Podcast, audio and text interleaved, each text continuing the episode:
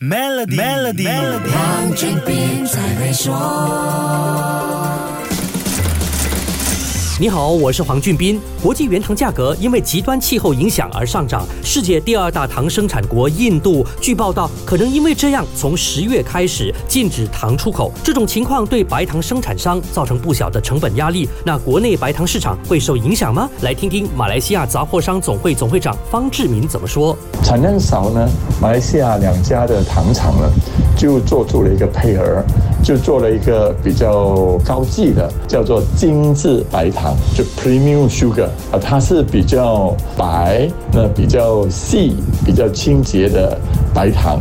那卖的呢，一公斤呢是四块四。在便宜的，我们就是国家 control item 控制的价格白糖呢，是在两块八毛半、两块九。所以现在呢，整个市场啊。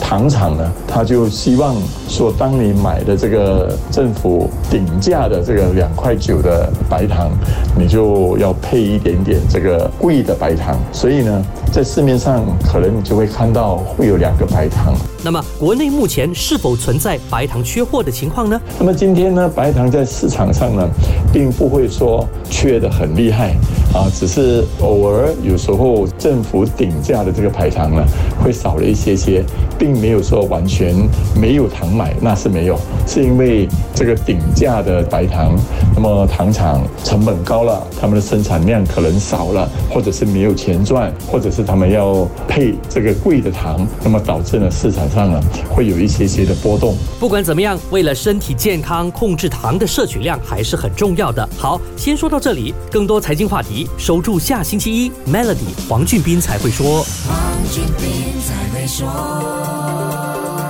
Maybank Trade Financing，您的最佳贸易伙伴，将贸易文件转换为资金，轻松简便满足您的运营需求。详情请浏览 maybank.my/sme-trade。